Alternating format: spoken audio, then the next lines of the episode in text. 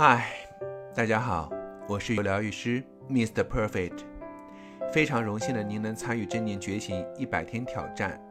今天的主题是：人生的意义就是活在当下，不念过去，不畏将来，不负余生。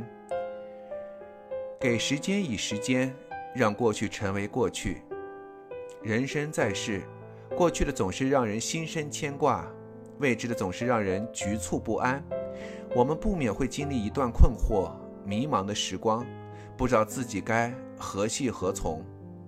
其实，正如丰子恺在《不宠无惊过一生》中写道：“不乱于心，不困于情，不畏将来，不念过往，如此安好。”活得通透的人都懂得人生的三个真谛。第一条。不念过去。十岁的时候，我们怀念幼年的自己，怀念那时候天天任何一个小事都能成为我们自己开心的理由。二十岁的时候，我们会怀念自己的童年，怀念那段天真无邪、无忧无虑的时光。三十岁的时候，我们会怀念二十岁的自己勇往直前，精力旺盛，哪怕输了还有再来一次的勇气。四十岁的时候，我们怀念三十岁的自己，不像人到中年，肩膀上充满着沉重的负担。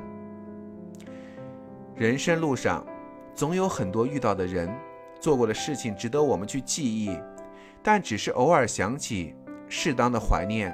如果一旦停滞在昨天，停在在过去之中，就会有数不尽的遗憾缠身。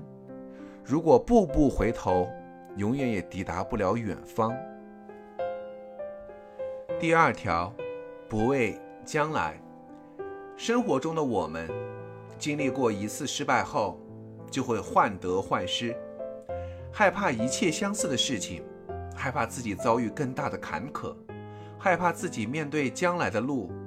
然而，变化和未知的本身，却是我们活着最好的印证。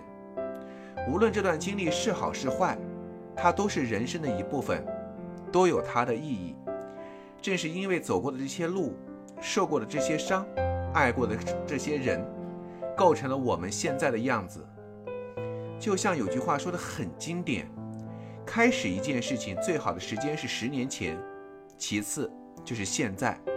很多事情只有当我们通过努力以后，才会发现事情根本没有想的那么复杂。